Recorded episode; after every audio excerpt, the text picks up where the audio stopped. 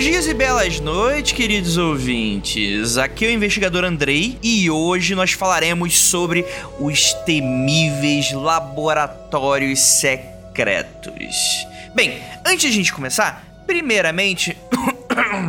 a gente perdeu o início do podcast. Não, calma, que não é o início do conteúdo quando a gente volta dos recados. A gente perdeu mais ou menos ali a nossa introdução né? Então, onde que eu apresento o tema, apresento os integrantes do podcast, então eu vou fazer esse pequeno enxerto misturado com recados, tá? Eu peço por favor que vocês não pulem os recados, é muito importante para nós, etc. Você recebe esse podcast de graça, etc, etc, etc e tal. Segundamente, quem participou desse podcast foi eu, obviamente, Rafael Jacaúna, a Ira Croft e a volta dele, que sempre volta da geladeira, Igor Alcântara, para nos ajudar. Também gostaria de dar um aviso sobre esse tema. A gente vai falar e, e, discutir uma série de questões aqui que, enfim, pode causar um certo desconforto para você que está escutando. Então, se você for um daqueles ouvintes sensíveis que vai se incomodar, etc., a gente aqui pega bem leve no assunto, mas eu ainda acho que pode escapar uma coisa ou outra. Era importante pra gente, enfim, falar do tema, mas que não deu para passar. Se você já tem algum histórico de ficar um pouco mal depois de escutar, ver certas coisas, etc. Como eu reitero aqui, não é nada pesado e etc. Mas sim, vai ter uma coisinha ou outra ali que pode ser incômoda para vocês, tá? Só vou deixar isso aí. A gente vai falar dos laboratórios secretos ao redor do mundo, esses supostos laboratórios secretos, às vezes oficiais, às vezes não, às vezes que fazem coisas oficiais, às vezes não, e que, enfim, né? É toda essa maluquice em volta de governos, nações e tudo o que eles querem que você não saiba. É isso, alguns recadinhos bem rapidamente. Primeiramente é agradecer aos pauteiros, o Henrique Tavares, o Ricardo Gonçalves, o Cássio Lavagnoli, meu Deus do céu, esses nomes italianos, a Priscila Guerreiro na revisão, e é isso. Muito obrigado a todos vocês, a pauta ficou completíssima, completíssima. Muito bacana. Para finalizar, enfim, a gente já estreou no YouTube, a gente tem o Freak Live Show toda segunda, a gente tem, já lançou vários videozinhos com a nossa temática, mas que agora entramos com tudo no YouTube, porque estreamos o, enfim, videocast, eu prefiro falar videocast do que vlog, não olhe para trás, olha aí. Então, os assuntos que você escutou no podcast, quando eu falo isso, você pode ir para o YouTube e ver ali, né, o que, que tem atrás de você, né? Eu vou deixar os links aí embaixo e você vai conferir aí minha careta falando sobre esse tipo de tema que a gente debate sobre aqui. No primeiro episódio, a gente falou sobre os palhaços sinistros, a onda de palhaços macabros que está assolando o mundo. E cara, assim, são a gente vai falar desse, a gente vai falar desses assuntos que acabam não gerando episódio, eles não são muito completos pra gente fazer um episódio só deles, né? Ou então às vezes até nem entraria não aconteceu comigo, mas que eu achei interessante e decidi comentar. Então vai lá, a ideia é que seja semanal, tá certo? Eu ainda não defini o dia, mas semana que vem tem mais. Se você ainda não assinou o canal, assine o canal, deixe seu curtir, o seu compartilhar. Bora lá pro cast que o governo tentou nos tirar. Aí.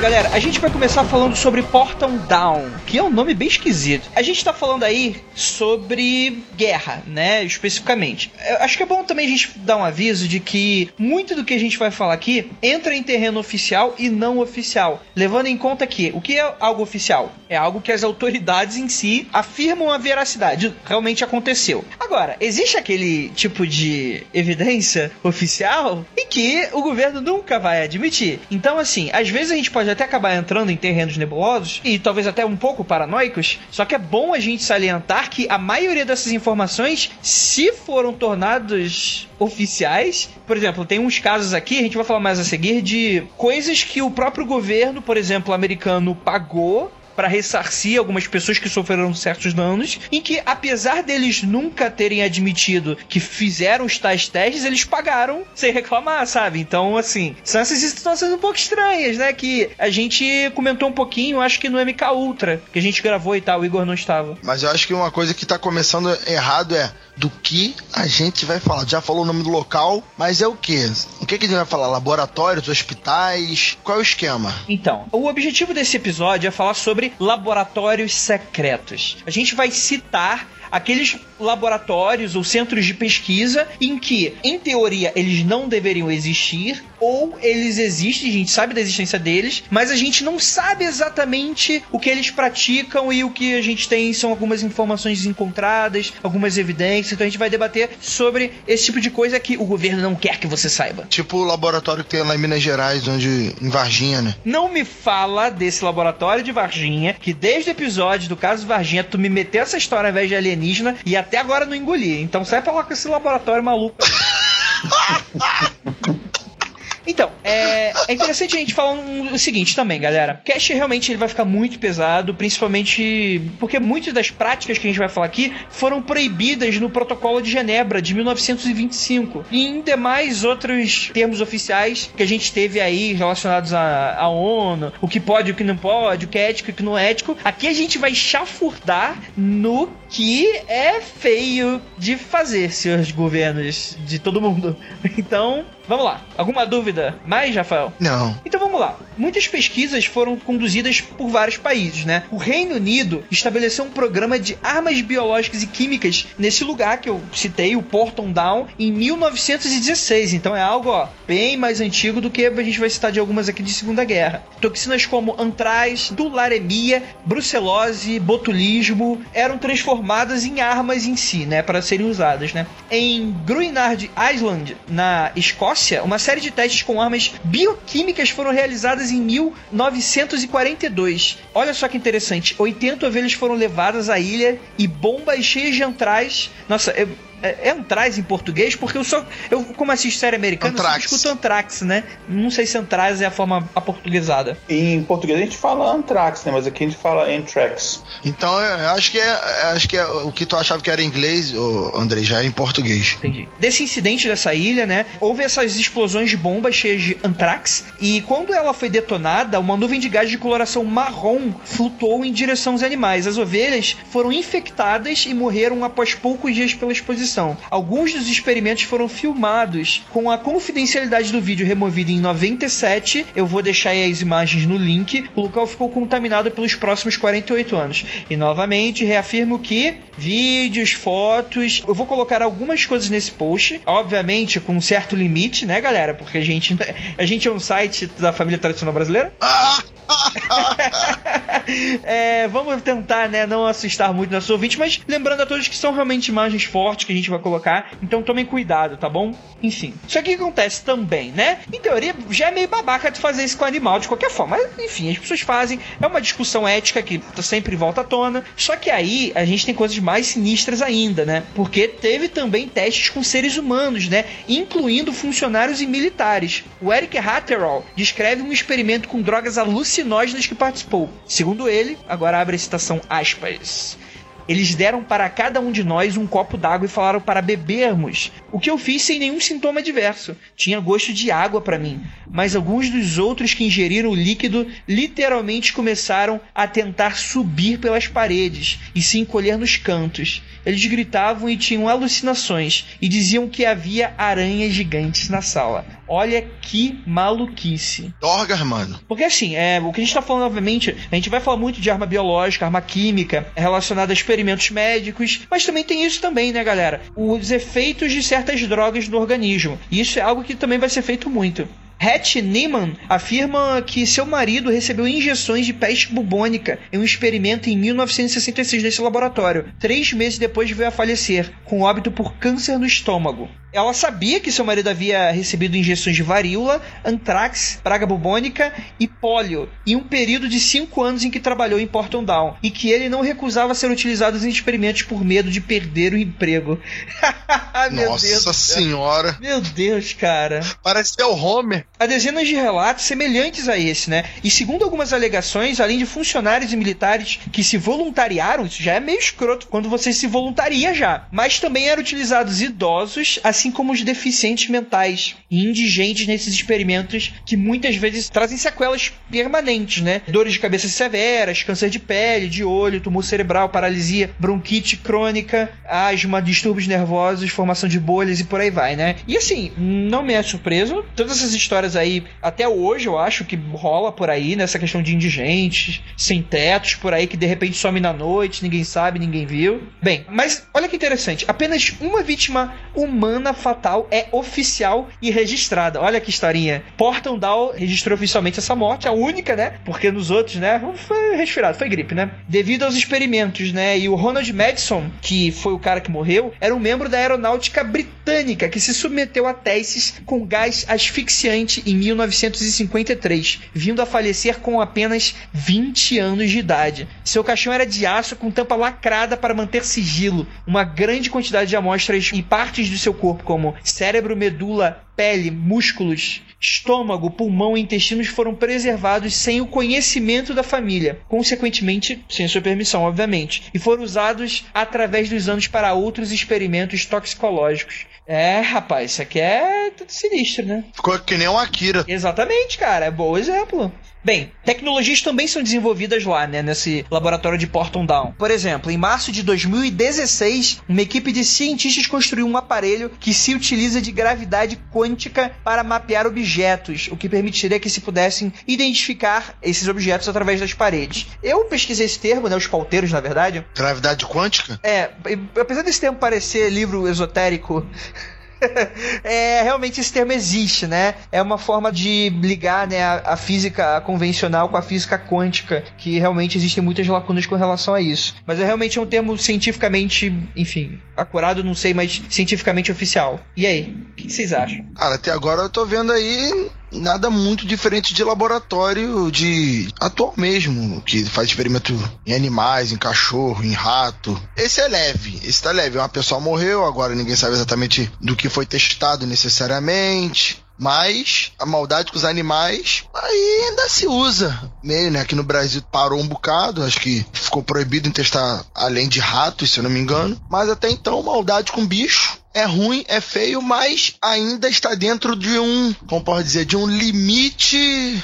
minimamente aceitável, questionável, mas ainda é aceitável. É um pouco complexo a gente falar sobre isso, sobre maldade, maus tratos com os animais, porque ele entra num, num outro departamento, sabe? É muito delicado esse assunto, até porque eu também adoro animais. É difícil falar sobre isso, mas dentro de um, de um laboratório, digamos que a, é a moral isso, sabe? O chato para mim era, nesse, nesse tema, seria o objetivo dos testes, sabe? A frivolidade ou a maldade, a intenção de, de fazer testes com os animais, de repente para criar remédios, para salvar pessoas e tal, talvez seja muito mais aceitável. Agora, fazer essas maldades para criar cosméticos, estéticos ou criar armas, que causa um, uma rejeição muito maior, entendeu? É. Quando é para testar para remédio, é algo que você pode, pode aturar, mas quando é para besteira, só estética ou armas, sabe, é complicado. Então, eh, galera, eu vou interromper essa discussão aqui agora, porque é o seguinte: eu prefiro que os ouvintes deem a opinião dele, porque, enfim, a gente pode estar tocando num ponto muito sensível, que vai, pode chegar uma pessoa e falar, por exemplo, o Rafael tá falando aí, ah, pode isso, mas não pode para aquilo. Isso vai dar polêmica. Eu não disse que pode. Eu disse que é mais aturável, é questionável, vai de acordo com cada pessoa, vai de acordo para cada local. Esse cast não vai render muito. Se na parte de animais já tá dando treta, calcule quando chega aos seres humanos, né? Não, humano ninguém gosta de humano. Pode, pode falar do humano.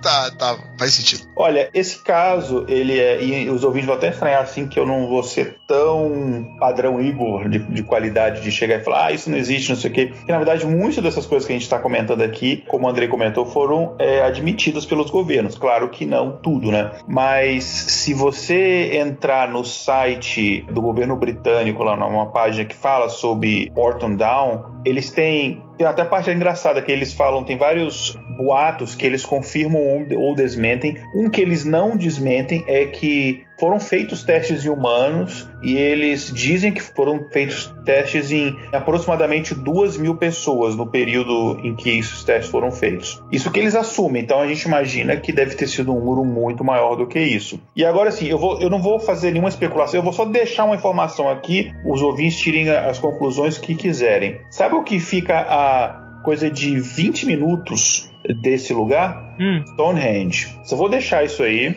entendeu?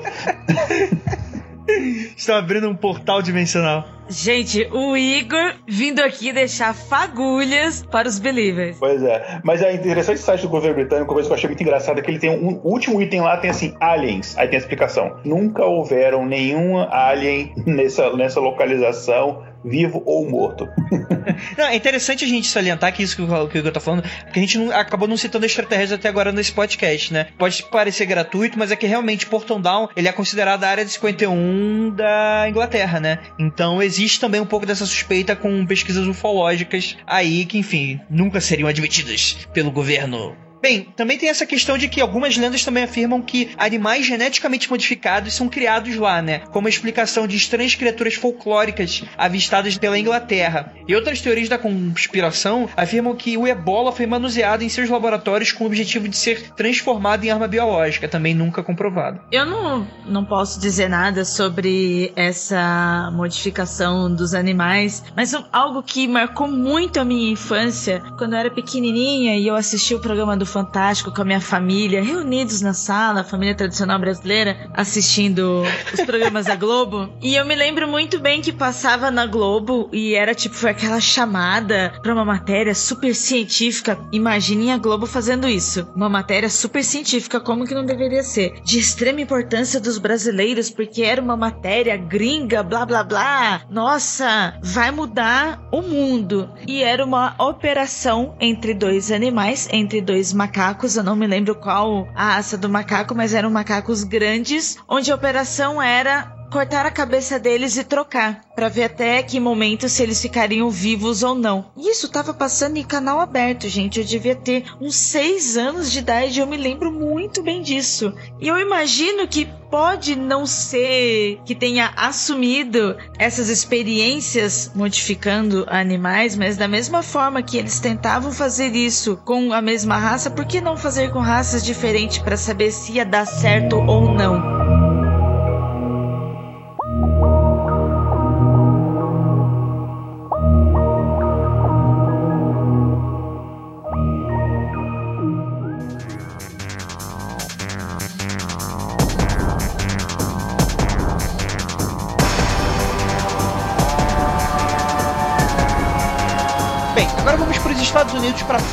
Detrick. Bem, com a entrada dos Estados Unidos na Segunda Guerra, cedendo à pressão britânica de criar um programa similar ao Portão Down que a gente acabou de citar, foi construído o complexo industrial de Fort Detrick, Maryland, em 1942. É um dos poucos locais dos Estados Unidos equipados para lidar com doenças de nível de biossegurança 4. Só os mais sinistros casos. Então já começa, a gente já começa aí, que realmente é o lugar pica grossa. Foi nesse lugar que o agente laranja foi desenvolvido, que para quem não sabe, era aquele desfolhante, aspas, aspas, aspas, utilizado muito na guerra do Vietnã, que era um químico que era utilizado nas áreas de floresta e mata para, enfim, que tinha toda aquela problemática dos Vietcongs de se esconderem e tal nas florestas, e esse agente químico serviria para você agir como um desfolhante, né? Você fazer as árvores entre muitas aspas, morrerem, né? Pra você ter uma, uma visão mais facilitada, estratégica da coisa toda. E isso auxiliou bastante no combate ao comunismo, né? Lá do Vietnã e Tailândia. E foi bastante utilizado. Bem, apesar da gente estar falando aqui que ele era um herbicida, essa questão do desfolhante, e o objetivo seja focado na vegetação, nessas safras vietnamitas, meio que 4,8 milhões de pessoas foram expostas ao agente laranja e provocaram distúrbios digestivos, respiratórios e epidérmicos, além de enfermidades irreversíveis, sobretudo malformações congênitas, câncer e síndromes neurológicas em crianças, mulheres e homens em todo o país, com estimativa de mais de 3 milhões de vítimas fatais. As Nações Unidas acusaram os Estados Unidos de violar a Convenção de Genebra, porém os EUs acabaram vencendo, afirmando que o agente laranja era um herbicida e desfolhante, sem intuito de ser usado como arma bioquímica. E ficou naquela, né? Ficou naquelas, né? Estados Unidos, como sempre, faz as merdas e não é culpado nunca. Algumas teorias da conspiração afirmam então, inclusive, que a AIDS e o HIV foram desenvolvidos, inclusive, nesse laboratório. E foram desenvolvidos secretamente dentro do laboratório do Fort Detrick. E que a vacina para HIV, olha que escroto, foi criada em seis meses de trabalho, estão desenvolvida desde 1983. E essa é uma teoria que ela é bem famosa. Primeiro, essa questão de ser uma arma química, que, enfim, não deu certo, acabou num vírus extremamente poderoso. E que existe já essa cura e que eles não utilizam, enfim, para a indústria farmacêutica e tal. Enfim, é, o mundo freak aí não reitera esse tipo de conspiração, só pra deixar claro. A gente só tá afirmando o que, que os conspirólogos falam. E, e aí, Rafael? Acho que eu fiz a pior coisa de chamar o Rafael agora para confirmar esses relatos. Enfim, vai, Rafael. Cara, essa parte aí do, do agente laranja foi usado. Ele foi usado e imagino que, ah, não foi usado para arma química. Provavelmente não. Os caras devem ter criado um negócio no laboratório, no meio da guerra ali, e falaram: meu irmão, cai folha. Ah, tem efeito sobre as pessoas? Não deu tempo de testar, vamos precisar de um mês para testar. Não, Aí jogar em cima de Vietcong ninguém se importa. Então os caras levaram lá e jogaram. Sabe, guerra pra ontem, o cara desenvolveu uma arma, um equipamento, algo químico que derruba a folha e jogou. O efeito nas pessoas provavelmente eles só viram depois de, de tempos que eles tinham jogado. E também não deve ser muito difícil imaginar que faz mal, né? Se bate em folha nas árvores e as folhas caem, imagina quem respira isso. Mas eu acredito que não foi feito com a intenção de matar as pessoas, tanto que não funcionou, né? Ele deixou as pessoas doentes mas não ganhou a guerra. Então, mas isso que o Rafael tá falando, eu acho que é até interessante a gente salientar que vários militares americanos também foram afetados. Então isso talvez contribuiria para essa evidência de que realmente não foi algo proposital, só foi algo, enfim, não testado. Efeito colateral. É, um efeito colateral que ou não estavam esperando ou não se importavam. Escolha aí o que você preferir. E também que adicionou também essa questão da opinião pública pro depois dos Estados Unidos deixar o Vietnã, né? Foi um dos vários elementos que também contribuíram para essa situação política dentro do próprio governo governo americano, né? Olha, é isso aí que o Rafael falou, né? Que o agente laranja ele foi utilizado, principalmente no Vietnã, ele foi utilizado. Hoje em dia, enfim, ninguém mais duvida disso. Eu não acho que foi uma, sei lá, uma coincidência, eles viram que aquilo fazia um efeito e não se importaram. Eu acho que foi deliberado. Eu acho que pelo efeito tóxico que isso foi utilizado de forma proposital. E eu acho interessante que dessas histórias dos laboratórios tem muita coisa já dentro do que já se conhece para você poder explorar. Mas aí a galera que curte a conspiração não tá satisfeita. Eles têm que, tipo, pirar mais ainda. Essa história que o vírus HIV foi criado nesse laboratório e tal, enfim, isso é uma conspiração é, antiga, né? Enfim, há muito tempo se fala disso, mas existe um número grande de evidências, né, que, que indicam que realmente o, o vírus HIV, a primeira vez que entrou em contato com humanos, foi através de determinadas espécies de primatas na África, enfim, não teve nenhuma relação com guerra biológica nem nada disso. Inclusive, tem até um, um nerdologia muito bacana que eu acho ela fala disso daí, que ele é, desmente esse, essa conspiração e tal. Mas que esse forte, forte Detrick, né, que ele, ele foi utilizado para pesquisas de armas químicas e armas biológicas, isso hoje, enfim, ninguém contesta, né? Inclusive, para vocês terem informação da gravidade disso, né, a, a contaminação dos rios em volta desse forte, do solo, etc., foi tão grande que as pessoas que moravam próximo, nas cidades ali próximas, né,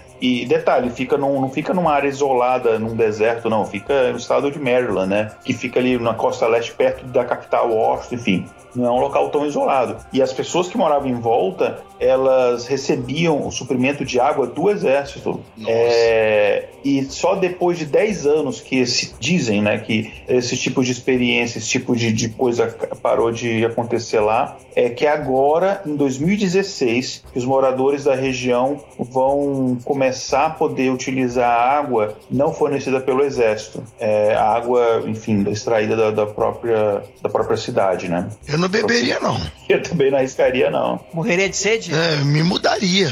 Porra, eu, aqui na, perto da minha casa tem a, a indústria da Baia. Eu já, quando passo ali, já fico bolado. Imagina se eu passasse num lugar que a, o exército me fornece água. Pois é, né? E vai saber, né, o que, assim, os motivos. Mas com certeza a água é extremamente tóxica, né? Então as pessoas bebiam água de água mineral que eles forneciam. Enfim, todo fornecimento de água era fornecido pelo exército com carro-pipa ou água mineral. Agora a gente vai falar para Dugway Proving Ground. Essa base é uma dentre um conjunto de instalações dos laboratórios de armas biológicas dos Estados Unidos, junto com Fort Detrick. Ficou conhecido pelo infame incidente das ovelhas de Dugway. Esse evento ele foi conhecido como a Matança das Ovelhas do Vale das Caveiras. E sim, galera, o nome do, do vale é esse. O local se chama Skull Valley acabou ocorrendo em 1968, onde 6 mil ovelhas foram mortas próximas da base Dugway, com a explicação de que foram testes com armas químicas. Só que olha que interessante, não é oficial essa informação por quê? Durante o período do incidente, pelo menos outros 1.100 testes químicos foram feitos, liberando um total de 230 toneladas de gás asfixiante durante os testes a céu aberto, né? Dugway também havia um teste de armas de destruição em massa. Uma das explicações sobre esse evento das ovelhas é que uma simulação de ataque com substância extremamente tóxica, chamada VX, foi feita com uma aeronave e os dispersores não haviam se esvaziado completamente, fazendo com que o voo das aeronaves após os testes acabaram passando sobre esse Skull Valley e poderiam ter sido deixados resíduos desse VX,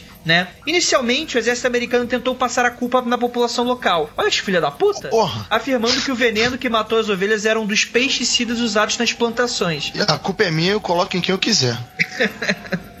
Bem, as necrópsias revelaram que a presença do agente químico mortal foi produzida em Dugway, né? E apesar disso, eles nunca admitiram a culpa oficialmente. Porém, pagaram os fazendeiros pelas suas perdas. É, rapaz, tá, tá difícil aí? Então, apesar de não ser oficial, é meio difícil a gente não levar a sério e não acreditar. Primeiro que vamos falar pela época, né? Antigamente, Vamos dizer para antigamente, porque hoje em dia eu não faço ideia do que está acontecendo, então não posso dizer nada sobre hoje, mas antigamente essa galera que fazia todos esse tipo de experimento sobre guerra era tudo a céu aberto. E antigamente era muito foda-se. Antigamente era muito foda-se para tudo. A gente pega, é, vamos fazer um paralelo. Você pega propagandas da época, onde crianças estão fumando cigarro.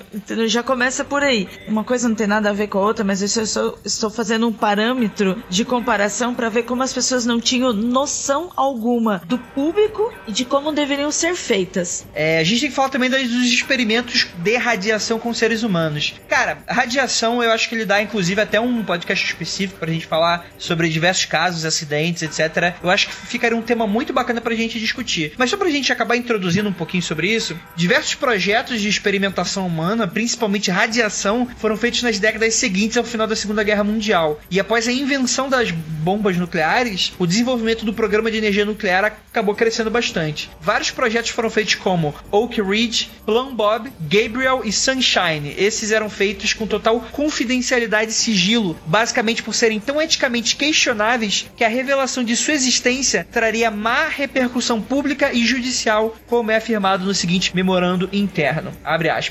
Deseja-se que nenhum documento seja liberado ao que se refere aos experimentos com os humanos e que podem ter efeitos adversos na opinião pública ou resultar em ações judiciais. Documentos cobrindo tal atividade devem ser classificados como secreto. Esse memorando foi de 17 de abril de 1947 da Comissão de Energia Atômica do coronel O.G. Haywood Jr. para Dr. Fiedler no Laboratório Nacional de Oak Ridge, Tennessee. Né? A gente está falando dos Estados Unidos aí. Os experimentos incluíam, mas não se limitavam a alimentar crianças mentalmente incapacitadas com materiais radioativos, expor soldados americanos e prisioneiros a altos níveis de radiação, exumar corpos de cemitérios com testes de radiação, sem o consentimento das famílias, inclusive. Bem, documentos vazados de uma reunião secreta em 55 apresentam um dos cientistas do projeto Sunshine, o Dr. Willard Libby, afirmando que, abre aspas, amostras humanas são de importância primordial. E se alguém sabe fazer bem um trabalho de furto de cadáveres, eles estão realmente fazendo um serviço ao seu país. Fecha aspas. Ele ressaltou, né, também a importância desses cadáveres serem jovens, né? A Operação Sunshine foi feita colaborativamente entre os Estados Unidos, o Reino Unido, a Austrália e tinha como objetivo testar a radiação em corpos de crianças e bebês. Céu, que zoada. Nossa senhora. Caramba. É, muitas vezes roubados clandestinamente de necrotérios e cemitérios. E uma história que ficou bem marcante é da britânica Jean Pritchard, de 57. Ela deu à luz a um bebê nascida morta e que afirmou que fora proibida de vestir sua filha para o funeral, de modo que impedisse ela de descobrir o que aconteceu, que foi o quê? A criança havia tido suas pernas removidas pelos médicos do hospital em 57 para estudos sobre o efeito da radiação. É, galera, não é mole não, hein? Radiação. Não, aí começa realmente ficar um negócio que eu acho. Vou falar nada não, vou falar que eu me importo com a vida dos animais. Então eu vou falar. O que parece estranho nesse nisso daqui, o que choca é quando utiliza a palavra bebê. Mas, se a gente continuar ouvindo e prestar bem atenção, nós estamos falando sobre corpos mortos, gente. Não, não há vida. Eu não tenho problema alguma com dissecação. O meu problema é com vivissecação, desde pessoas e desde com animais. Não se fazem mais vivissecação, mas até dois, três anos atrás, em veterinária aqui no Brasil, Brasil eram feitos dessa forma. E isso eu sou totalmente contra. Agora, depois que morreu, nada mais justo que se possa estudar tanto os corpos e quanto o que influencia sobre ele. Porque se a gente não utilizar o corpo, aí sim vai procurar vivo, né? Mas aí, Ira, tem o, o que ele tava falando, que os corpos eram furtados, roubados, não era solicitado aos pais, os parentes, nada do tipo. Simplesmente você ia enterrar a pessoa e tava faltando as pernas. Não é que eu concorde com isso, porém, nós somos pessoas que somos ligadas à família, somos nostálgicos e não nos apegamos de quem nos amamos mesmo depois da morte. Tanto é que buscamos algo a mais do que vivemos aqui. Dificilmente uma família vai ceder o corpo para fazer algum estudo, a não ser que essa pessoa já seja uma pessoa científica. Mas fora isso, ninguém vai ceder. Então eu também entendo o fato de ter que burlar e chegar a isso. Entendi. Então, é aquele tipo. É quando você tá assinando. Obviamente, é, é um exemplo extremamente idiota esse que eu vou falar aqui agora, não se compara. Mas, por exemplo, quando você vai assinar aí algum contrato desses, desses EULA de internet, aí você clica lá no assino, concordo com tudo que tá aqui. Aí tem mais um logo abaixo assim: concordo que o Google ou outra empresa do mal utilize meus dados para melhorar o- os serviços aos usuários. Em teoria, você não sabe o que que aquilo ali quer dizer, né? Pode estar te vendendo, vendendo seus dados para outras empresas, né? Porque para, enfim, você tá procurando sapato, meia hora depois no Facebook começa a aparecer oferta de sapato, aí você, hum, que estranho, né? Que isso, estão me vigiando? Enfim,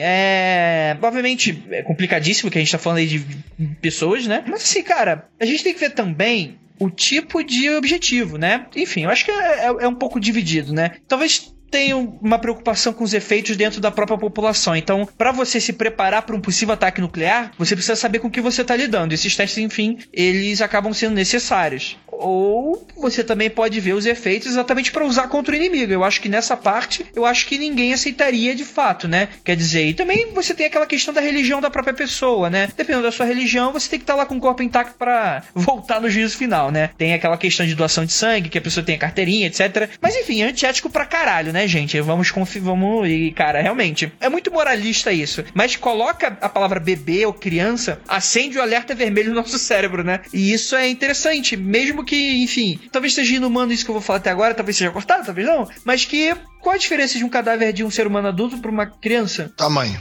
Não, acho que não só o tamanho, mas o desenvolvimento das células, o desenvolvimento dos órgãos. Então, sim, sim, por isso que é necessário testar. Só que, tipo assim, qual, Exatamente. qual é a diferença da moralidade pra você pegar um cadáver de um adulto e de, um, de uma criança ou um bebê? Eu não tô falando disso, não. Eu tô falando que você pegar sem autorização. Isso é errado e acabou. O errado é errado, o certo é certo, Sim. acabou. Não pode pegar sem autorização. Caguei se tá fazendo um teste. Se autorizou, pode fazer até com feto. Desde que os pais autorizem, eu não quero nem saber. Agora, não pode malocar o cadáver, sabe? Destruir ali o cadáver da pessoa. Coloca o morto muito louco, né? Coloca o chapeuzinho, óculos escuros. Eu tô saindo aqui na night com meu amigo, vindo do cemitério. É, poxa, aí, aí que é complicado. Ah, tudo bem, justificado? Talvez seja. Não tô discutindo isso aqui. Tô falando que se fosse comigo eu ia ficar meio puto. Minha mãe morreu, aí quando eu fui lá ver, porra, arrancaram as pernas da minha mãe pra ver o teste. Que caralho é esse? Eu quero a perna da coroa de volta, sabe?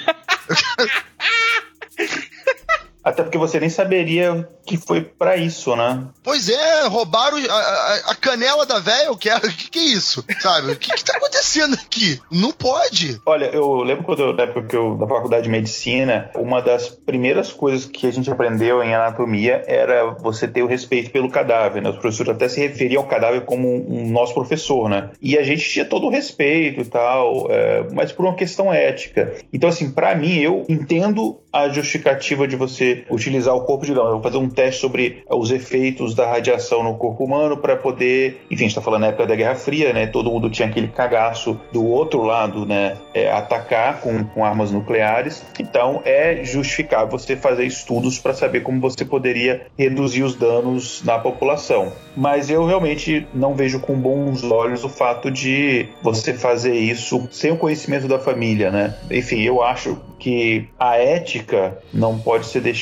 de lado em detrimento do, do, do, que você quer fazer. Senão fica aquele negócio dos fins justificam os meios e daí Aí é um pouco o portão, negócio. né? E aí você abriu o portão, meu amigo. Aí para você depois testar com, com pessoas vivas, como eles realmente fizeram, né? Ou fazer coisas piores, enfim, é, é difícil você depois fechar o portão depois dele aberto. E muitos desses testes de radiação ou com armas químicas em pessoas, principalmente na população negra e população carcerária, eles acabaram sendo revelados depois. Não é conspiração, eles acabaram sendo revelados depois por quando alguns desses documentos vieram a público, quando algumas pessoas envolvidas nos projetos acabaram liberando algumas informações e tal. Então isso realmente aconteceu. Então é- era uma época louca nessa época da Guerra Fria. Dizer, Na verdade, a questão das armas químicas começou até antes, né? Porque a partir do momento na Primeira Guerra Mundial que as, o gás mostarda e outras armas químicas foram utilizadas, gerou esse medo em todo o mundo desse tipo de arma ser utilizada novamente. Então houve as pesquisas tanto do lado da defesa, né, de você se defender contra aquilo, quanto na questão do, do ataque, né, você atingir o inimigo. O pensamento na época era a melhor defesa é eu ter a mesma arma que o meu inimigo ou mais, porque aí eu faço ele pensar duas vezes antes de me atacar.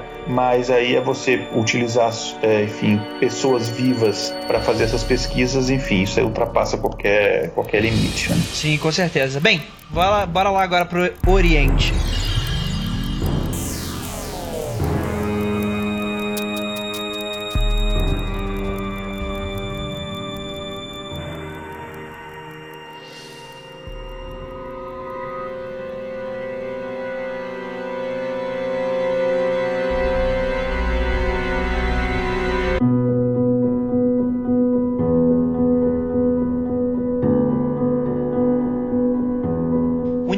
Unidade 731, Japão. Ai. Durante a guerra, o programa mais controverso foi realizado secretamente pelo exército imperial japonês, nessa unidade chamada 731, que é localizada na Manchúria. Essa unidade realizava pesquisas de armas biológicas, além da produção dos meios para uso de combate. Além disso, realizavam experimentos humanos feitos com prisioneiros, que frequentemente eram fatais. Entre outras atrocidades, retira... ó, meu Deus, vai começar. Ah, vamos lá. Retiravam e reimplantavam órgãos de civis, prendiam pessoas ao chão durante o inverno para observar a resistência do frio no corpo humano, a resistência do corpo humano no frio, na verdade, né? Sem, sem querer te, te interromper, mas falando do frio, deixa eu falar o seguinte. Tem uns vídeos no YouTube que mostram coisa do tipo, tá? Então, se quiser passar mal, olha. Eles colocavam a pessoa, o braço, por exemplo, da pessoa pra fora de um local muito frio, ou então alguma coisa fria, deixava só o braço. Quando o braço congelava, eles botavam o braço de volta e esperavam o braço descongelar pra saber qual era o efeito. Cara, você consegue calcular o nível de maldade que, que isso é? Pegar uma pessoa viva, congela a parte do corpo da pessoa e espera descongelar pra ver qual é. É, é Putz. Os alemães faziam ao contrário. Eles colocavam a pessoa em algo quente pra saber até que momento ia isso. Mas enfim, nós vamos chegar lá também. Tem essa questão da vivissecção, que a própria Ira acabou citando, mas só pra explicar pra você o que, que é isso, né? É o ato de você dissecar o corpo de alguém, de um ser ainda vivo, sem o uso de anestesia. Calcule. Não, você abrir a pessoa. Uma vez eu fui cortar o rabinho de um cachorro quando eu era criança. A criança não era adolescente, deveria ter uns 13 anos. Aí- Caraca! Calma aí, calma aí, calma aí. Como veterinário, é isso que você tá falando? Não, não, você não tá entendendo. O meu tio é tratador de cães, então ele fazia esse tipo de procedimentos, entendeu? Quando era permitido, pra deixar claro. Isso, hoje em dia não é mais permitido cortar nada, apesar do pessoal ainda cortar. Ah, Sussa, achei que Mas. você fazer isso pelo puro sadismo. Não, pelo amor de Deus, digo, recente o drama. Aí meu, o meu tio falou assim: ó. Inclusive, esse cachorrinho era a, minha cachorrinha que faleceu, enfim. Aí eu fui cortar o rabo dele, ah, que eu, ah, eu corto o rabo do cachorro, não sei o que, eu sou ela. Pô, claro, demorou. Quando ele passou o bisturi no rabo do cachorro, o cachorro fez. Cara, eu esbranqueci de uma forma que eu caí de lado e meu tio, você tá bem? Eu, eu tô bem, eu tô bem. Ele, me pegou, me levou, botou sentado na cadeira lá de fora. Ele, Gisele, traz água pro teu filho, não aguenta ver uma gota de sangue aqui. Eu falei, cara, o que que aconteceu? Eu desmaiei porque eu cortou o rabo no cachorro. Isso porque tava na anestesia ainda e ele só encostou o bisturi no cachorro. Imagina abrir um ser humano, tá? Consciente, vivo, consciente, abrir o ser humano e ver como os órgãos funcionam. André, pode continuar que eu estou passando mal.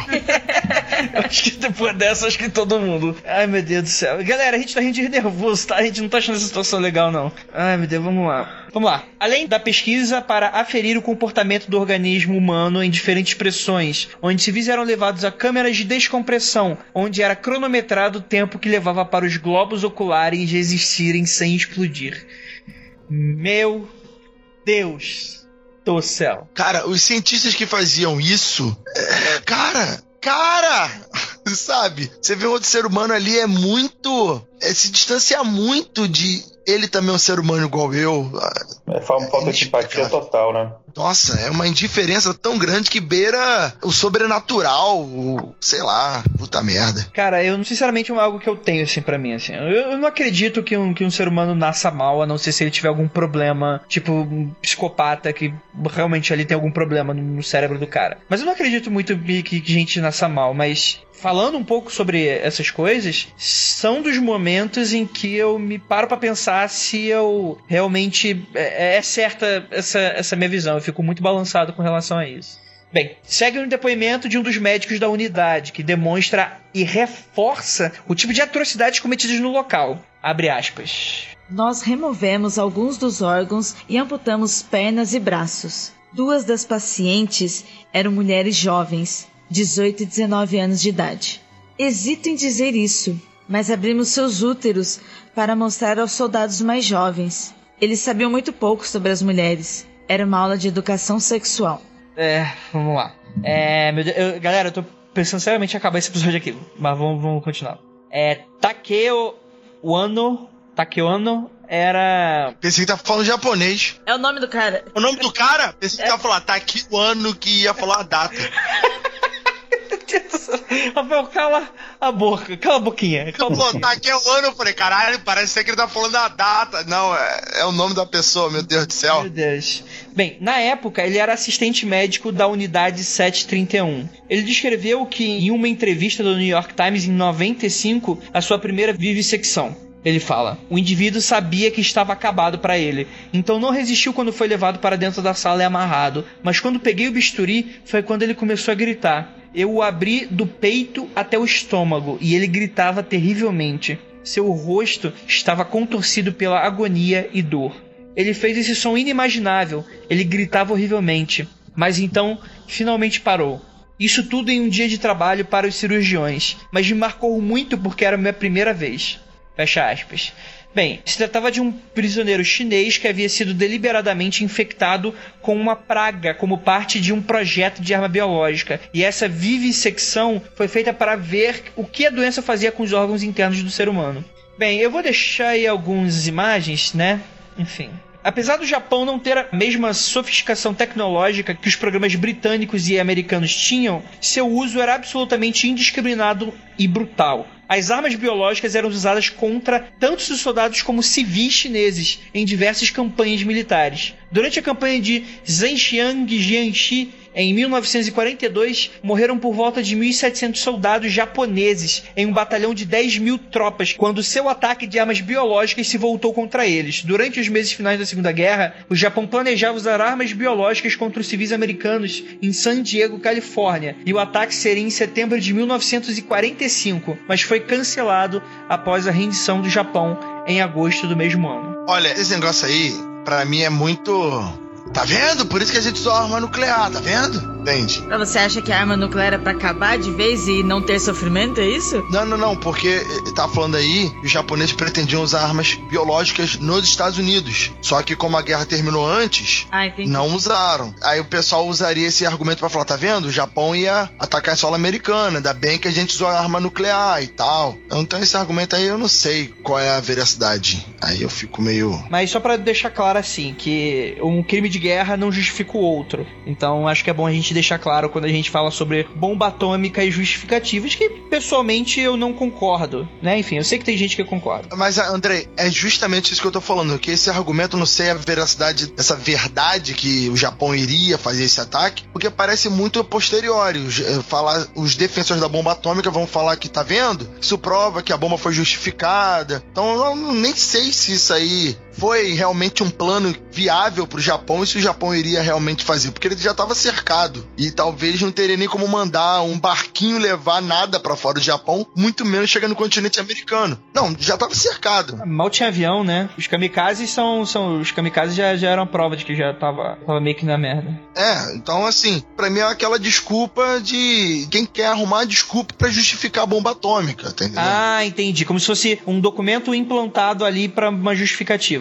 Isso, chegaram lá, viram os laboratórios e falaram: Ó, oh, tá vendo? Eles tinham planos aqui para bombardear bomba química nos Estados Unidos, ainda bem que a gente fez isso. É, não é, não é inviável. Eu realmente acho que é interessante. Agora, só pra, enfim, essa coisa dos Estados Unidos bonzinho, que algumas pessoas têm, é bom a gente falar que nenhuma dessas pessoas, médicos, líderes, foram sequer condenados como foram os nazistas. Porque os Estados Unidos acabaram trocando o material obtido das pesquisas e foi concedida imunidade pelos crimes a muito dessas equipes médicas da unidade, né? Assim como a o Ishiro Ishii, líder do projeto. Eu não vou entrar nessa, nessa questão da justificativa de usar as bombas e tal, porque precisaria de mais tempo para eu expor minha opinião sobre isso daí. Acho que a gente já tá com bastante polêmica. Mas é, eu queria comentar só em relação ao uso desse tipo de armas e desse tipo de experiências que o Japão fez na China. O Japão, nas guerras que ele participava, né, ali, somente os seus países vizinhos ali, ele, os soldados japoneses eram extremamente cruéis, assim, existia vários relatos de mulheres que eram violentadas e, enfim, de crianças que eram brutalmente assassinadas sem nenhum motivo. Então, isso são algumas das coisas que acabou levando naquela época a um ódio da, daqueles países vizinhos contra o Japão. Sim. E realmente o que a gente tem muito costume de falar bastante dos americanos e tal, mas guerra não tem mocinho, né?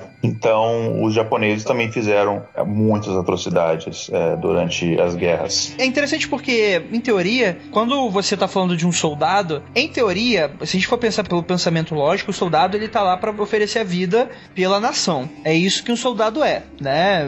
É um cara que ele tá ali disposto a proteger, enfim, né, invadir, etc, dependendo do que os militares querem. E uma coisa é você, tipo assim, fazer tortura nem nada disso, que tortura não é legal em nenhuma das formas. Mas você fazer um ataque a militares, eu acho que ele é eticamente mais aceitável do que você fazer com civis. Então, tanto o Japão nesse caso, quanto com essas questões né, que a gente acabou de citar quanto a própria bomba atômica, você utilizar em, em, em civis, é, não é meio que a melhor forma de tratar esse tipo de situação. Mas enfim, vamos passar pro próximo, que agora a gente vai para a Alemanha nazista, porque a gente vai falar dos campos de concentração. É, historicamente, eu acho que todo mundo já conhece, né? Apesar de um revisionismo histórico que algumas pessoas curtem fazer, a Alemanha, como uma grande potência tecnológica, ela utilizava os seus campos de concentração para esse tipo de experimentos também, o que era utilizado basicamente né? Judeus, né? Mas as pessoas também esquecem que não são apenas judeus, né? Homossexuais, você tem ciganos, você tem todo o tipo de pessoas que eram meio que impugnadas da sociedade, né? Pessoas com deformidade, anões, pessoas com deficiências e por aí vai, né? Os próprios poloneses, né? Vamos resumir aqui. Quem não estava dentro daquela perfeição pregada louca pelo ideal nazista, estava perdido na mão deles. Se você não se enquadrava na perfeição, segundo os próprios nazistas, qual Hitler não pertencia, ironicamente, você já estava já tava errado e seria, de alguma forma, punido, afastado, colocado, no mínimo, num trabalho de terceira categoria.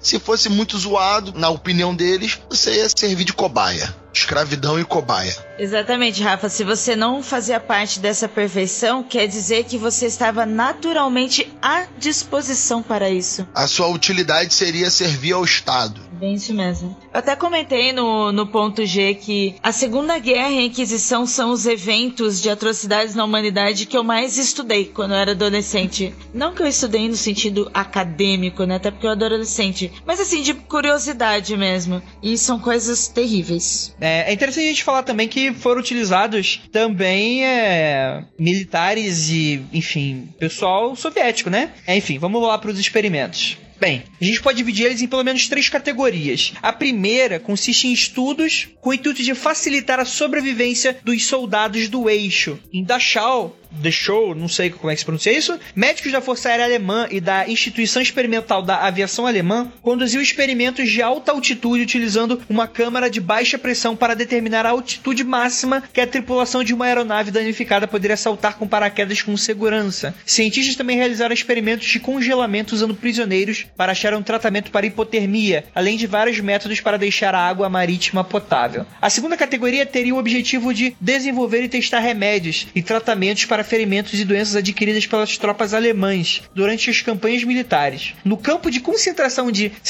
Agora meu alemão aqui vai pegar fogo. Sachauhausen, Dachau, Natzweiler, Buchwald e, obviamente, a gente não pode esquecer de Neugame, que eu acho que ninguém esqueceu. Cientistas testavam compostos imunizantes e soros para prevenção e tratamento de doenças contagiosas como a malária, tifo, tuberculose, febre tifoide, febre amarela e hepatite. O campo de Ravensbrück era onde realizavam experimentos de enxertos ósseos e testes com a recém-criada sulfanilamida, substância que é antibiótica. Em Natzweiler e em Sachsenhausen, prisioneiros eram submetidos ao fogênio, gás tóxico e corrosivo, e o próprio gás mostarda para desenvolver antídotos. Essas doenças que eram feitos teste no, nos judeus e nessas outras pessoas que estavam presas, como eles não conseguiam a cura enquanto eles estavam fazendo esses testes, elas iam passando para as outras pessoas que estavam no campo de concentração, resultando a morte de muito mais gente ainda do que eles esperavam. Claro que eles já iam matar essa galera toda, sabe? Para os nazistas eles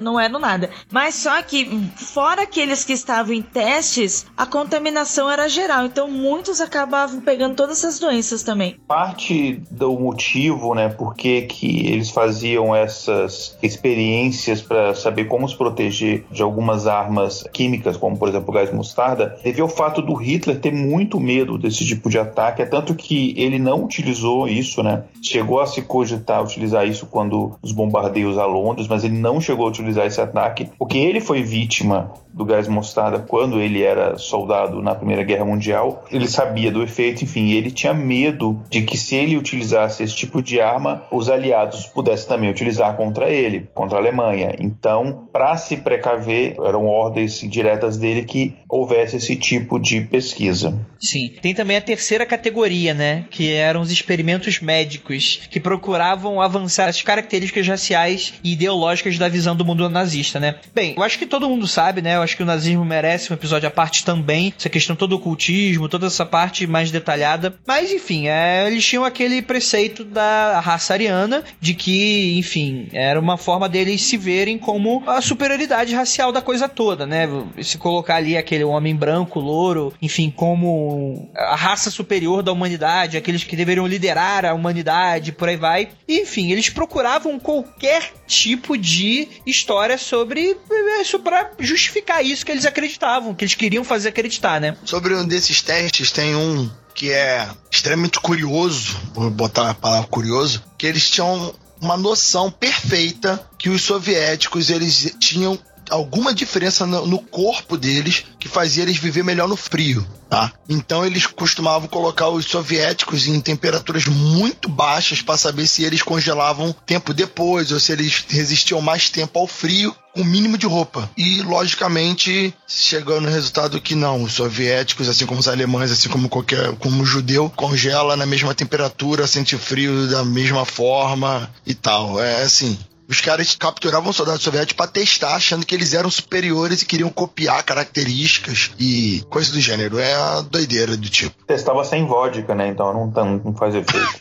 é, aí tirava o, o suco gâmico soviético e eles estavam por fora. O segredo era a bebida. Bem, a gente tem que falar também do experimento DIX, né? Que foi utilizado em novembro de 44 pelos alemães, que iniciaram esse programa ultra secreto para desenvolver essa droga, DIX, né? Ela tinha base em metanfetamina e cocaína que tinham como objetivo fazer um exército de super soldados, né? Então, por exemplo, faziam a galera marchar com essa droga e eles conseguiriam 90 até 110 quilômetros sem descanso antes de desabarem, né? Nossa. E inclusive carregando 20 quilos cada um. Então esses os nazistas planejavam fornecer essa droga. Só que eles acabaram perdendo a guerra antes que eles conseguissem. E calma aí, agora eu tô curioso. E a droga? Qual o fim dela? Porra, a droga que faz o soldado marchar 90 quilômetros eu ouvi dizer ainda? que hoje em dia eles vendem em Belfor Roxo. Ah, não pode ser, porque aqui o vagabundo, o máximo que se esforça é arrastar dentro do valão pra fugir da polícia.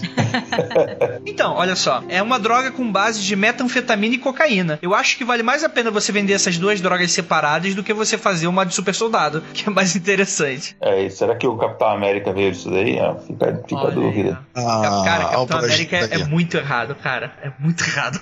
Um pouco diferente, mas só um comentário assim, bem, quer dizer, bem diferente diferente, né? Porque era usado contra o inimigo, mas tem, a, enfim, tem, é, é, fora do episódio, mas só para citar, tem a Guerra do Ópio, né? Que a Inglaterra utilizou contra as suas colônias ali na Indochina, que, enfim, distribuía ópio para aquelas populações, para elas se viciarem e ficarem enfraquecidas. É impressionante isso aí. Tem é. ninguém que se salva, né? Puta que pariu. Não.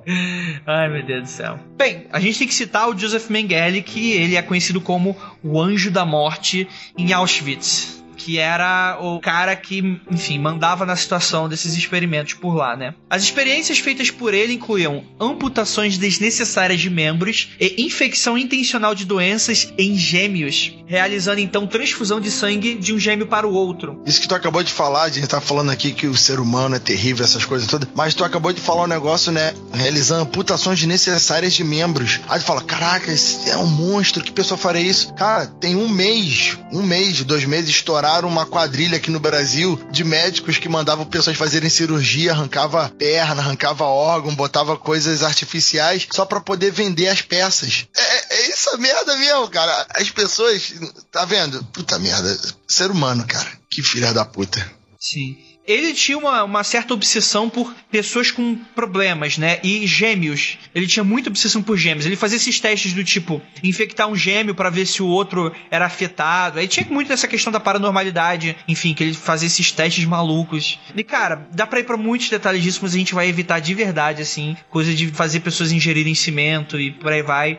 Cara, ele chegava a costurar enfim, ele fazia artificialmente gêmeos siameses, pra você ver o, o nível da criança, né? Bem, durante os julgamentos médicos de Nuremberg, Mengele ele conseguiu fugir e se escondeu na América do Sul, onde continuou foragido até sua morte em 79. É dito que ele continuou realizando experimentos no Brasil e na Argentina, incluindo ser creditado pelo historiador argentino Jorge Camarasa como tendo um laboratório secreto em Cândido Godói, no Rio Grande do Sul. Sendo assim, existe uma suspeita de que ele é responsável pela altíssima taxa de natalidade de gêmeos da cidade. Olha que loucura! Eu não sei se isso tem algum efeito oficial, se é, se é comprovado mas isso é bizarro, né, cara? Aquela cidade que tem várias incidências de, de gêmeos. Cara, isso daí eu já acho forçado, porque eu não tenho conhecimento de nenhum tipo de técnica, mesmo hoje em dia, a não ser, obviamente, é nem inseminação artificial, enfim, mas é, eu não sei nenhuma técnica que você consegue ter um controle que você induz o nascimento de gêmeos, né? A não ser a inseminação artificial, que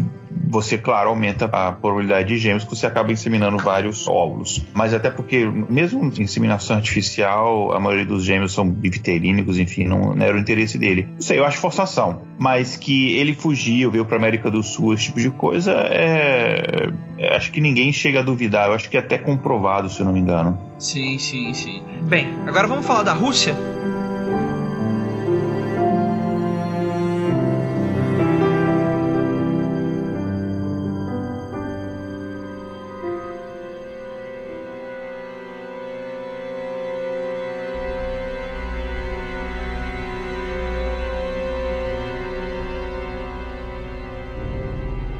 Temos que falar da Rússia. Vamos lá. É, a Rússia, ela é tensa, né? Principalmente nessa época de Guerra Fria, porque os padrões de segurança não eram nem um pouco prioridade e todo mundo lembra de Chernobyl que pagou o preço dessa questão da falta de transparência e da falta de cuidado. Até hoje não é, imagina na época, né? Um conceito importante para se entender as operações secretas russas é o das cidades fechadas ou cidades secretas, conhecidas como Naukograd. Suas existências não eram oficiais e nelas eram feitas os mais diversos estudos, desde ciências tecnológicas e nucleares a químicas e biológicas, né? Destinadas a desenvolvimento clandestino de armas biológicas e de várias outras. Agora é interessante porque realmente Rússia também merece episódio à parte, né? Mas é, o processo da Rússia foi bem sangrento também, né? Algumas dessas cidades eram secretas, muitas construídas através de trabalho forçado fornecidos pelo Gulag. E olha que interessante, moradores dessas cidades tinham melhores escolas, moradias, alimentação e outras luxúrias que o resto do país. Como se essas cidades secretas fossem meio que pequenas utopias em si, né? Atualmente o termo é utilizado para cerca de 40 a 70 municípios que concentram a produção de pesquisa científica e poucas ainda são cidades fechadas, já que apenas 10 cidades nucleares ainda estão ativamente em funcionamento, né? Uma dessas cidades se chama Oziorsk, que apesar de ter uma população de dezenas de milhares de pessoas, era desconhecida mesmo na Rússia até 1986. Eita. E sua existência era segredo por ser uma planta de reprocessamento de combustível nuclear. Essa planta em particular explodiu em 1957, mas por causa de seu segredo, o desastre foi atribuído à cidade mais próxima, Kistin. Enfim, né? É muito bizarro, cara, esses mistérios russos, né? Bem, em 54 a gente tem que falar da Aralsk 7, numa ilha, né, chamada de Vozrozhdynia, que significa como Ilha do Renascimento. Olha que bizarro, parece nome de ilha maligna do X-Men. Que seria um laboratório de pesquisa ultra secreto usado para transformar praga bubônica e antrax em armas, conhecido como Aralsk 7. Essa cidade foi construída adjacente a esse complexo e com o mesmo nome com uma população de aproximadamente 1.500 habitantes. E hoje ela está abandonada, virou uma cidade fantasma. Eles também desenvolveram armas com varíola e o incidente ocorreu ao realizarem um teste a céu aberto em 71. A arma causou uma epidemia quando foi ativada naquela região, espalhando varíola na população. Meu Deus do céu da qual 10 pessoas adoeceram, sendo que 3 morreram. Centenas ficaram em quarentena e 50 mil habitantes da região precisaram ser vacinados. Tem também a Camera, que a gente pode traduzir como a Câmara, que era um projeto secreto com o intuito de desenvolver novos métodos de envenenamento. Eu acho que é bem comum aquela imagem do russo envenenando alguém com guarda-chuva, que essa história ficou bem famosa, inclusive, né? De, Uhum. esses testes de, enfim, que acabaram se tornando reais nessa questão de você fazer esse envenenamento de político, né? E eh, acho que, inclusive, o pessoal que mais lembra era do próprio Viktor Yurchenko. Que, cara, vou deixar uma imagem de como ele ficou no antes e depois e, cara, sinistríssimo. Cara, derreteu, mano. É, era pra ter morrido, né? Tava virando lagarto, isso sim. Mas é russo, né, filho? O cara é ruim. E muitas dessas pessoas provavelmente foram mortas, né, envenenadas pelo próprio Vladimir Putin, né, que era agente KGB, né, deve ter matado muita gente, né. Ah, com certeza. O Putin é presidente da Rússia à toa, né, cara? Cara tá ali com aquela cara, assim, uma puta de uma barba, parece que é um índio, não tá de bobeira, né? E é interessante porque, quando a gente tá falando desses experimentos, até desses testes, cara, isso era secreto e e só deixou de ser secreto porque um ou outro agente da KGB, algum ex-espião, acabou revelando esses assassinatos, né? E acabou relatando pra CIA, que mencionaram que armas que podiam atirar líquidos até 20 metros de distância. E de acordo com documentos da CIA em 64, os soviéticos teriam descontinuado a operação de Camera em 53. Mas é meio que um consenso, né? Acredita-se que esse tipo de pesquisa ainda continua operacional até hoje. Essa questão de você envenenar ex-agentes, oficiais e até crimes políticos. né? O próprio candidato à presidência, o Viktor Yurchenko, ele era um ex-espião da KGB, né? Então meio que assim, ah, não concordou comigo, morreu, né? Ah, todo mundo na Rússia é ex-espião da KGB, né? qualquer coisa também, essa porra já, né? Bem, é, só pra gente finalizar aqui a pauta, a gente tem que falar também do Daesh, o ISIS, do auto-intitulado Estado Islâmico, que ele, enfim, tá aí, né? O Estado Islâmico tá aí, né? Mas calma aí, mas o Estado Islâmico faz um experimento, ele faz é, decapitamento. Sim, só que olha só que interessante. Recentemente, um satélite britânico revelou imagens do Estado Islâmico operando no que parece ser uma escola técnica jihad Eita caralho. na cidade síria de Hagar, onde aparentemente estão construindo armamentos complexos. E também existe um vídeo que mostra o Daesh fazendo alistamento de pessoas com alto nível de estudo. Tem também a, possibilidade deles terem recuperado milhares de mísseis abandonados, o que teria aí uma capacidade técnica que nenhum outro grupo terrorista teria conseguido antes, né? É bom a gente salientar que a gente tá falando aqui de governos. O Daesh ele não é um governo, o Daesh é um grupo terrorista que ele se auto-intitulou um, um estado, por isso é auto-intitulado Estado Islâmico, né? O Daesh, e que ele, enfim, tomou conta de algumas cidades, enfim, tá? Esse fuso todo que hoje em dia a gente já sabe. Mas aí também, né, um ouvinte vai comentar assim, não, ele só não é um Estado porque tem que ser reconhecido. É, basicamente é isso, ele é um Estado pra ele e pra quem reconhece ele, que provavelmente são as pessoas que servem a ele. Mas como na comunidade internacional não reconhece, então ele oficialmente não é um Estado. É, me dá 20 mil homens que eu faço um Estado aqui, aqui em São Paulo. Tem, isso, não tem cabimento. Não é, não é apenas você, a força bruta, que faz um Estado. Você tem toda. Da onde que vem a população. Você não pode simplesmente montar um Estado do nada. Ah, tá, Estado. Na, na verdade, pode. O problema é que não é mais assim hoje em dia, né? Então, não é mais assim. Vai fundar aí o Mundo Fricstão. Nossa. Fricstão, cara. Bora aí, cara. Vamos lá, Fricstão. Vai, vamos dar de um grupo ah, pior que vamos falar que a gente vai estar tá imitando a Cracóvia do Dante Cash. Então, essa ideia foi ótima, mas não, não vai ser utilizada. Droga! Maldito Ivan! Maldito Ivan! Enfim. Cara, eu acho que a gente terminou aqui o que a gente tinha para falar. É realmente é muita coisa, faltou com certeza alguma coisa. Mas lembrando que o podcast, ele não é aqui para ser uma enciclopédia sobre os assuntos. Ele é um iniciado aí para você escutar, ficar interessado e a partir daí estudar cada vez mais. E, cara, vocês têm alguma conclusão a tirar desse episódio? Eu não sei de que a gente vai dormir muito mal essa noite. Ah, eu tenho, eu tenho. Que se a gente tivesse o um mundo firquistão, eu declararia guerra a Cracóvia. não, nós temos relações diplomáticas. Você, mas eu ia ser presidente e ia ganhar. Para com isso. Eu ia fazer de uma forma que vocês morressem e eu ia acusar o Ivan de ter matado vocês. Eu ia vingar ah. a morte de vocês no nacionalismo louco. Olha aí, ó. Rafael Che Guevara. É. Bolsoel.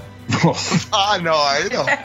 Compara com o Che Guevara que os ouvintes vão bugar, vão, não vão achar bom ou ruim, não vão saber. Mas você entendeu por que, que eu te comparei, né? Evidentemente, aí você é vilão, não pode ser confuso. Cara, o, o, que eu tenho pra encerrar aqui é que é aquela frase clássica do ser humano é o pior tipo de gente mesmo. E a tecnologia em si, enfim, é uma coisa que é clichê, né? Ela não é boa nem ruim, mas essa necessidade de aniquilar o inimigo faz com que esse tipo de coisa aconteça. Só que muitas dessas experiências, muitas dessas coisas, elas ultrapassam até o sentido bélico, se é que a gente pode dizer que há algum sentido nisso, o sentido bélico de defesa, e chega num nível de simples sadismo. Por exemplo, as experiências do diversas que eram feitas é, na Alemanha nazista, nenhuma dessas experiências ajudou em nada na medicina. Não teve nada que foi pesquisado que, ah, eles fizeram isso, mas agora a gente compreende melhor o cérebro. Isso não. Eles podiam até ter essas supostas, no início, né, supostas intenções é, bélicas, mas no final tornou-se simplesmente uma coisa de tortura e sadismo. Isso eu não então sabia, não. Eu achei que os Estados Unidos tinham se aproveitado dessas pesquisas para alguma porra. Nem que seja para matar mais gente. Não, pes não, pesquisa bélica de arma, esse tipo de coisa, sim, mas na área médica. Os não... efeitos aí de, de remédio, essas porcarias que eles testavam de resistências. O que eles testaram era muita coisa nessa, nessa coisa mais mística e tal, tipo essa coisa de gêmeos, e no, no nada foi conclusivo, e no final acabou vendo que nada que eles achavam era real, e eles também ficavam tentando provar então, né, a, a superioridade da raça alemã, enfim, nada, nada, nada do que foi feito, só de um ponto de vista médico, foi aproveitado. O que os Estados Unidos então, aproveitou pela... foi pesquisa, foi pesquisa na parte de aeronáutica, de é, bélica, o que foi etc. O que foi aproveitado é, não dá certo, não faz mais, tá?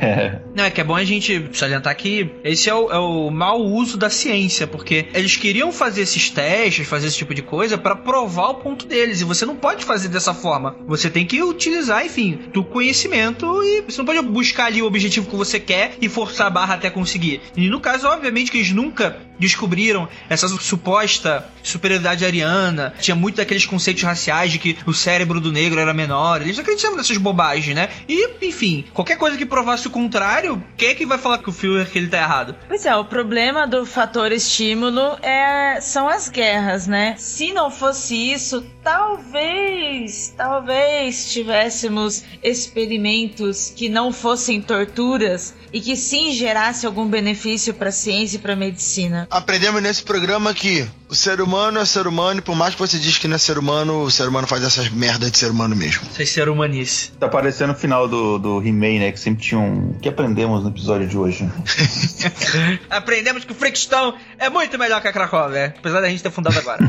É isso, galera. Espero que vocês tenham gostado. Eu gostaria de agradecer muitíssimo a Ira Croft, que tá aqui comigo. Gente, obrigada por mais esse programa. Obrigada, ouvinte, por ter continuado. Ficou aqui até o final, escutou todas as nossas besteiras, principalmente as minhas. É isso aí, continue nos ouvindo. Por favor, venha também ouvir o nosso Ponto G, um programa feito por mulheres para todos os gêneros, onde nós falamos sobre mulheres e situações femininas que marcaram a história da humanidade. Não, não vamos falar sobre atrocidades naquele lugar, não esse tipo de atrocidades, mas vamos falar sobre verdades. Siga a gente, programa underline ponto G. É isso, gostaria também de agradecer ao Rafael, que não tem nenhum jabá. Não, eu não tenho jabá, eu sou, eu sou solitário, eu sou sozinho. Ai, meu Deus do céu. O Andrei fica me marcando no, no, no Twitter e eu recebo mensagens e o sino fica.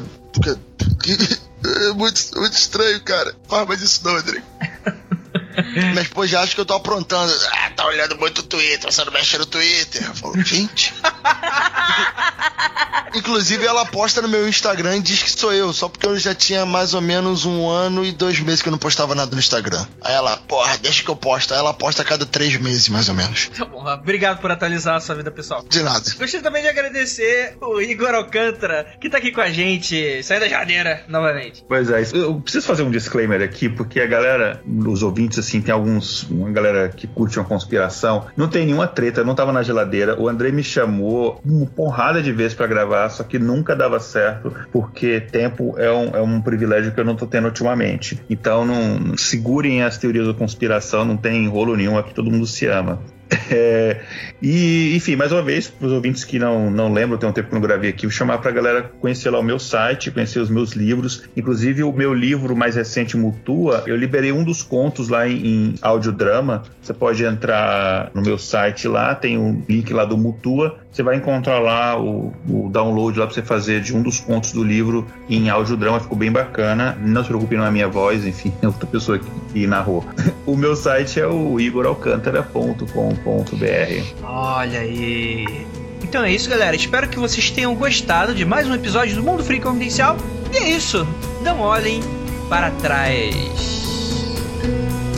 Até.